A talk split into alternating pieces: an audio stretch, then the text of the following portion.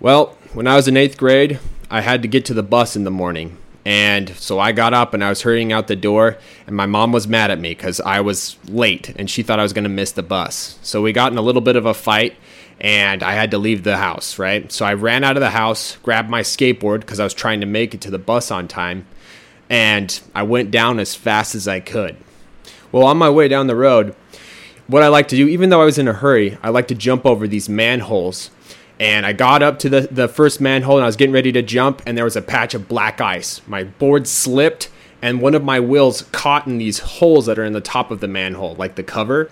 So the wheel goes in, I fall off my board, I'm going through the air, and I get to the next manhole, and my thumb just so happens to go perfectly into one of the holes on that cover, but I'm still going forward, right? So my thumb's in the hole, and it just cracks back in half, like that direction.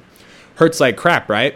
Well, I get my skateboard and the bus comes up, and I'm thinking about my mom saying I was going to be late for the bus, and I didn't want her to yell at me again because you know I, I knew I was I was late, so I got on the bus. Well, my first class was math. In the beginning of math, we had a little quiz that we had to take. And, well, I'm right handed, but my hand was broken, right? So I switched to my left hand and took the quiz with my left hand. Well, when the quiz time was over, the teacher saw I was still writing with my left hand, and she's like, "Why are you taking?" And then she saw my hand, and she went, "Oh my gosh!" And she like grabbed me. She's like, "Let's go to the office now. Your hand." Well, my hand was huge and swollen and purple and gross. Well, when me and my math teacher got to the office, the lady that worked there saw my thumb and she just threw up because it was so gross looking. And the other office lady's like, okay, let's call your mom. And I was really scared and I called her up and I said, Mom, I broke my thumb. And she went, I'll be there in a little bit. And that's what's great. Even though I ticked my mom off, she still would show up and help me when I needed help. That's what's cool about having a good mom.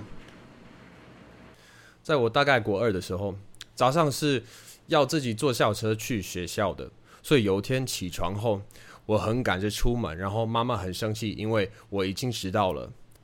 他觉得我会赶不上校车，所以我们开始吵架。那因为我要赶快出门。所以我走的时候还拿了我的滑板，想说用滑板溜到校车那边就可以赶得上了。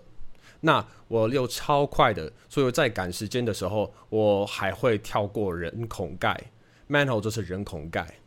那我快到第一个人口盖的时候，我准备好要跳了，结果地上有一滩 black ice，black ice 就是在冬天下完雪以后地上结的冰，这很危险，因为我看不太到，所以我滑板滑了一下。然后其中一个滑板的轮子卡到人孔盖，这让我摔下来。摔到另一个人孔盖的时候，我的拇指刚刚好插进其中一个孔。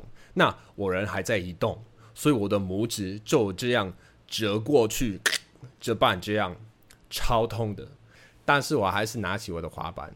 这时候校车来了，我就想着妈妈说我总是迟到，然后因为不想再被他骂嘛，你知道我那天已经快迟到了。所以我赶快跑上校车。我第一堂课是数学课，数学课一开始就有一个小考。我是右撇子，可是我右手拇指受伤，所以我用左手写字。那时间已经到了，我还没写完，老师就走过来说：“你怎么还没？”然后他看到我的拇指，哦，我的老天鹅！他就这样抓住我，然后说：“我们赶快去办公室。”我的手指那时候很肿很大，而且海紫色的，很恶心。那老师带我到办公室的时候，其中一个办公室阿姨看到我的拇指就吐了，因为看起来真的太恶心了。